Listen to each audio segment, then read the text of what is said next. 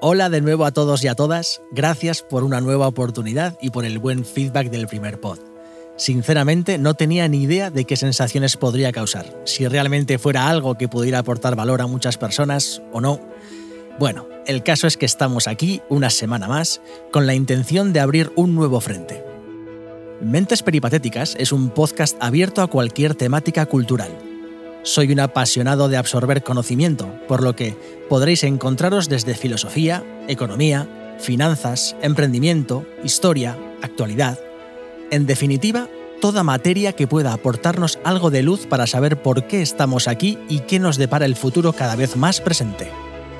Como comentaba en el pod anterior, hace unos pocos años que decidí provocar un verdadero cambio en mi vida digamos que sentía un amplio descontento con nuestros políticos, con nuestra hacienda pública, que cada vez es más privada, por cierto, con una importante parte de la sociedad que se ha vuelto vaga, con los bancos, con las personas de enorme ego, en fin, estaba un poco hasta las narices de cómo giraba el mundo.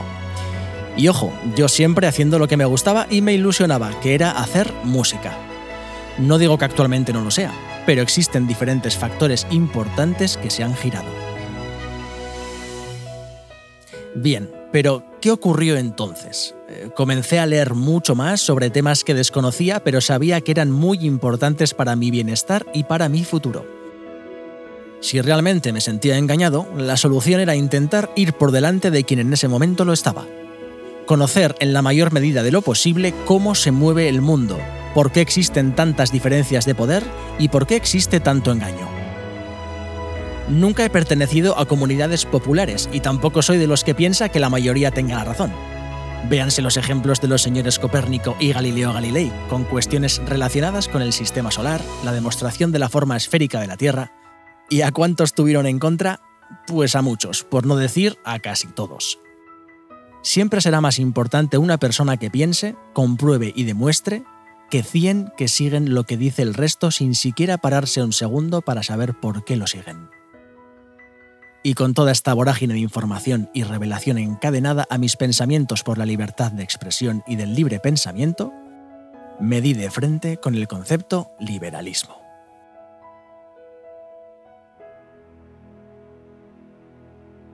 Pues bien, comencemos por definir la palabra liberalismo. Cito textualmente.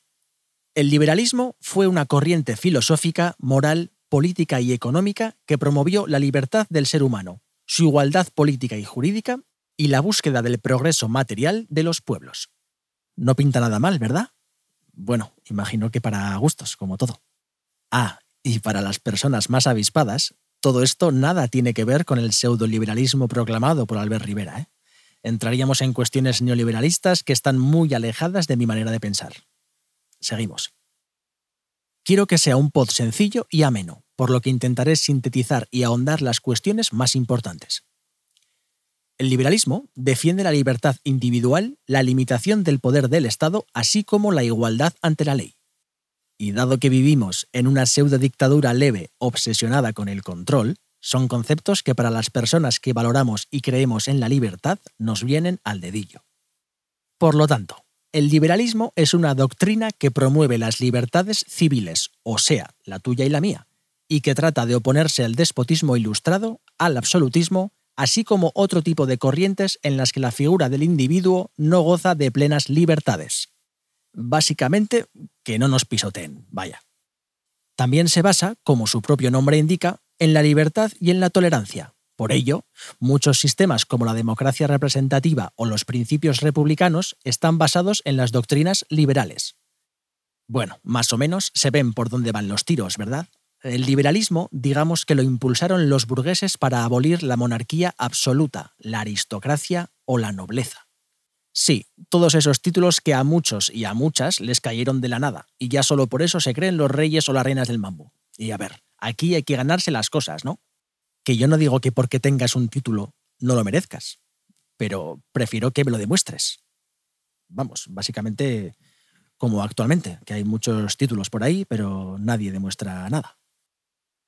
En fin, espero haberos generado curiosidad para desde aquí lanzaros a buscar más información.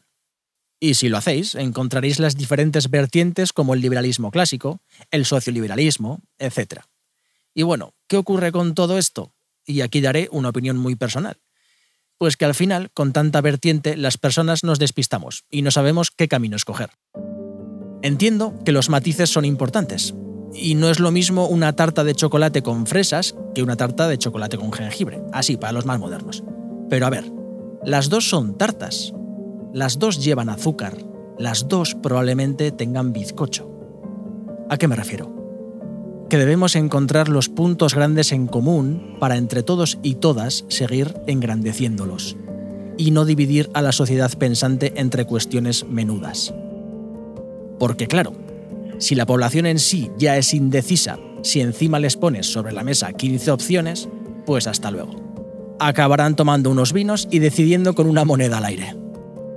Y esto ocurre actualmente con la izquierda, amigos y amigas, que, desde mi humilde opinión, se valora más a la fresa o a la guinda que a la tarta completa en sí.